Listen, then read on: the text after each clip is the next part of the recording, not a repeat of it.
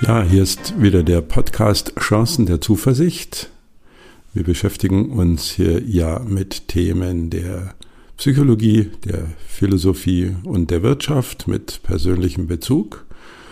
Und äh, heute bin ich alleine ohne Julia und habe mich mit einem Buch auseinandergesetzt. Äh, insofern wird das ein spezieller Podcast.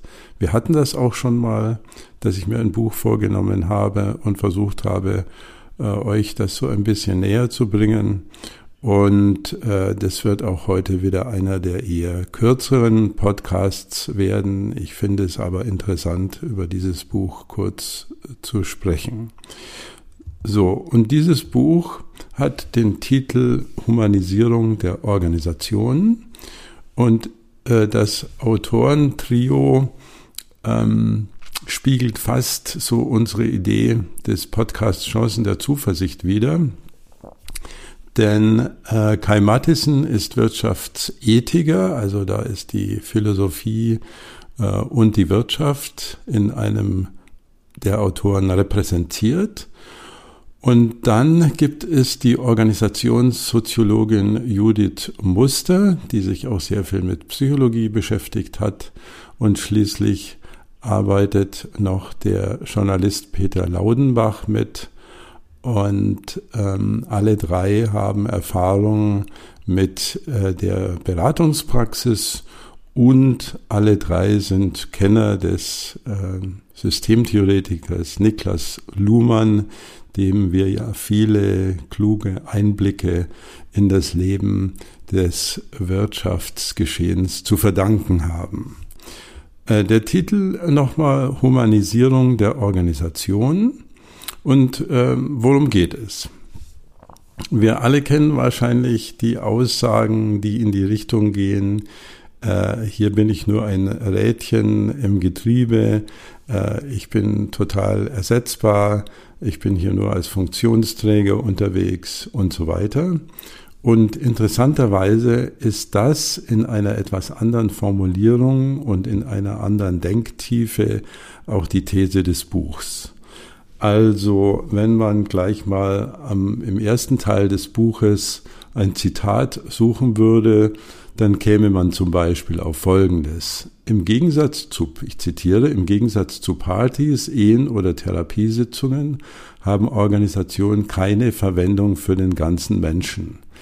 So, das ist jetzt keine inhumane These, sondern eine deskriptive. Sie beschreibt, wie es ist.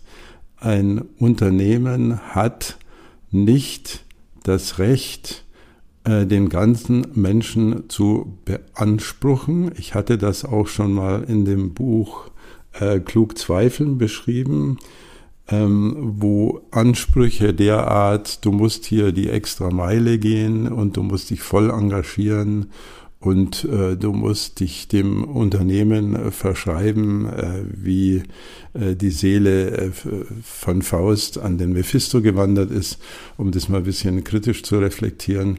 Diese Ansprüche geistern durch die Unternehmenswelt und verschieben natürlich dann, und das ist die These des Buches auch, die Verantwortung für alles, was schief geht, auf den Menschen und reflektieren damit zu wenig die Fehler, die möglicherweise in der strukturellen Abbildung der Organisation liegen. Äh, Luhmann schreibt, äh, Zitat, in formalen Organisationen treten die Mitglieder in der Regel aus wohlerwogenen Gründen wegen spezieller Zwecke und Leistungen ein. Sie wissen sich und die anderen Mitglieder nur partiell engagiert. Und auch das ist kein despektierliches Statement, sondern ebenfalls ein deskriptives.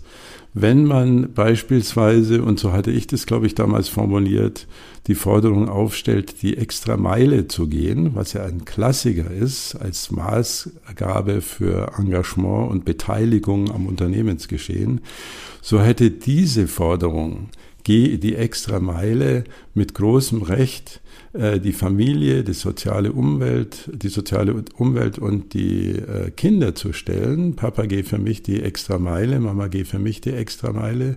und einfach wegen seiner Funktion nicht das Unternehmen. Äh, wenn man sich die Frage stellt, was hat das mit Zuversicht zu tun, und schließlich heißt unser Podcast ja Chancen der Zuversicht, ich lese das Buch so, dass darin eine gewisse Entlastung ähm, im Denken entstehen könnte, weil man die Ansprüche äh, des Humanen ähm, sozusagen als äh, Erwartungsmanagement nicht zu hoch schieben darf und die Erwartung, dass ich dort voll äh, geliebt äh, werde, eingebunden, dass alle nett zu mir sind und es keine äh, strukturellen Konflikte gibt, die ist auf jeden Fall deutlich zu hoch gestellt. Das führt zu ein paar Kuriositäten, die in dem Buch Humanisierung der Organisation auch alle beschrieben sind oder viele beschrieben sind. Äh, zum Beispiel äh, lernt man schnell, ich zitiere, die eingeforderte Authentizität zu simulieren. Zitat Ende.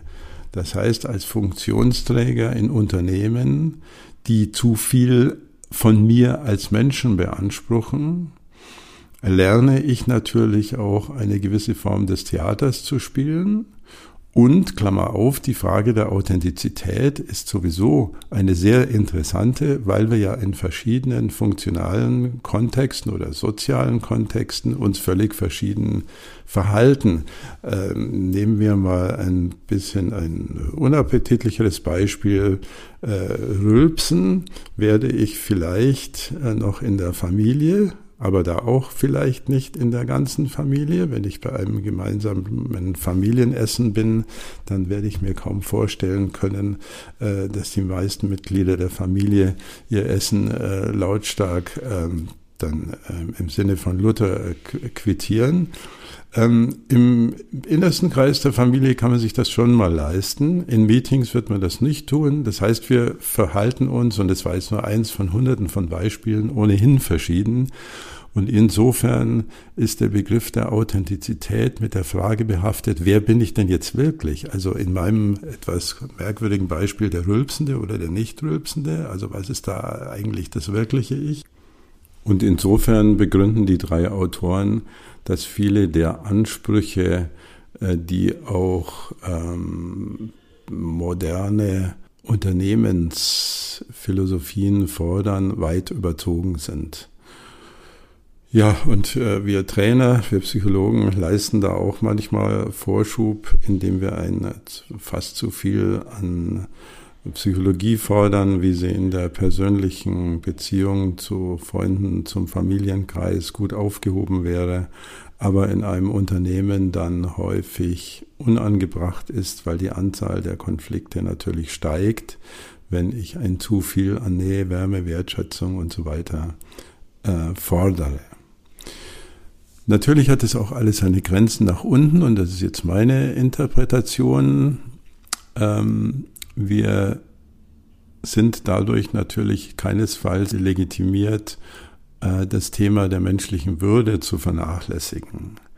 Also die eine Grenze wird auch im Unternehmenskontext, in dieser Funktionslogik Unternehmen zu sein haben, äh, dass wir Arbeitsplätze und Arbeitsbedingungen bieten, äh, die dem menschlichen Würdeanspruch an keiner Stelle widersprechen.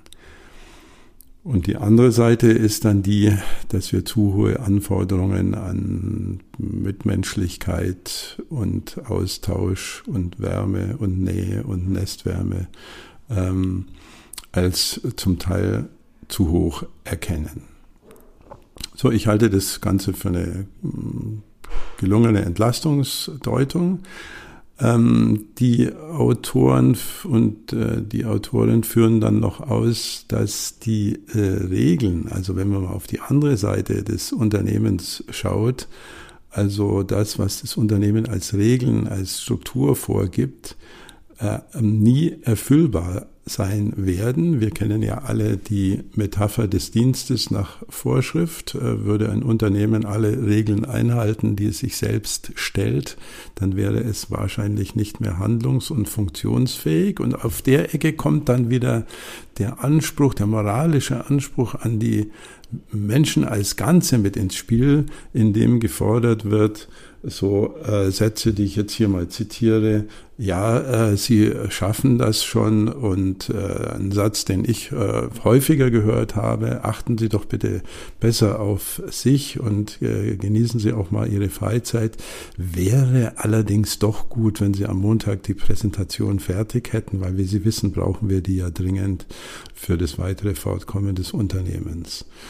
So, das Buch ist flott und äh, spannend geschrieben, ähm, enthält einige Redundanzen, auf der anderen Seite viel Praxisbeispiele aus dem Wirtschaftskontext und entlässt uns nicht mit der alleroptimistischsten Perspektive, also dass wir Unternehmen, große Unternehmen uns vorstellen können, äh, die strukturelle Konflikte, wie sie in Unternehmen immer vorgegeben sind, in der Balance halten zwischen Würde und Überanspruch an Menschlichkeit. Ähm, das sehen die Autoren nicht als so unbedingt realisierbar. Ähm, ja, liebe Hörerinnen und Hörer, ich kann euch empfehlen, mal in das Buch hineinzuschauen.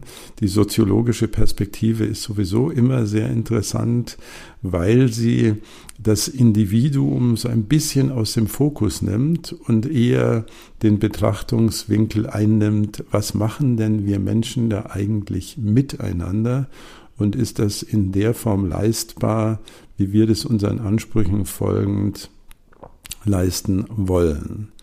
Viel Spaß beim Lesen und beim nächsten Mal wieder zusammen mit Julia. Äh, nebenbei, wir gehen jetzt ins fünfte Jahr unseres gemeinsamen Podcasts. Wir haben im Jahr 2019 präpandemisch äh, gestartet und machen jetzt, wenn ich das richtig verstanden habe, postpandemisch weiter. Eine schöne Zeit und viel Spaß beim Lesen. Danke.